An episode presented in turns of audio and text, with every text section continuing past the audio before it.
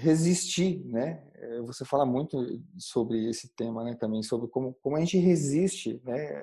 Sim. Como a gente está impotente né, nessa tal situação.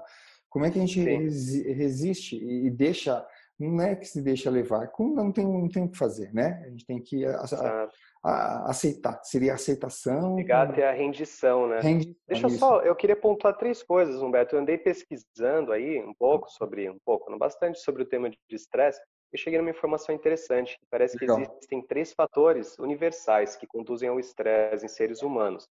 Então aí lá vão os três: incerteza, ausência de informação e perda de controle. Então, eu relaciono tudo isso, incerteza, ausência de informação e perda de controle com a noção do desconhecido.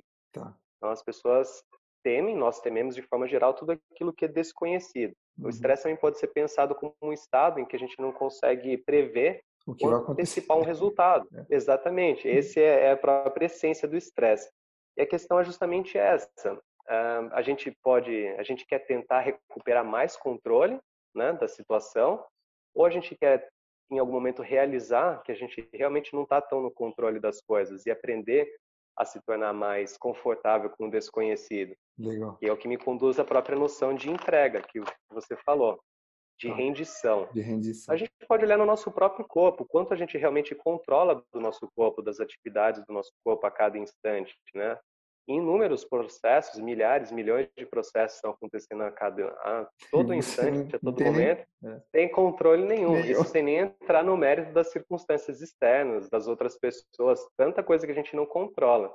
E então as pessoas poderiam começar pouco a pouco a aprender a tentar ser menos controladoras e tentar não tentar obter mais e mais controle, mas se tornar mais à vontade com abrir mão do controle com a própria ideia de rendição. Uhum. E eu quero já, nesse momento, imediatamente pontuar que rendição não é inação, tá? Rendição não é você não fazer nada. Isso é muito importante. Eu, eu digo não fazer nada no sentido de é, passividade. Lá, você só coça, é passividade. Você fica coçando o dia inteiro.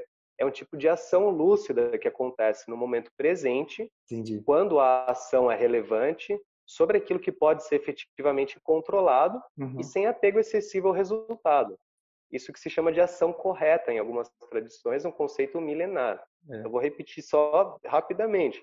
Ação consciente no momento presente, então uhum. agora, no agora. É. Sobre aquilo que pode ser efetivamente controlado, quando a ação é relevante e sem apego excessivo ao resultado.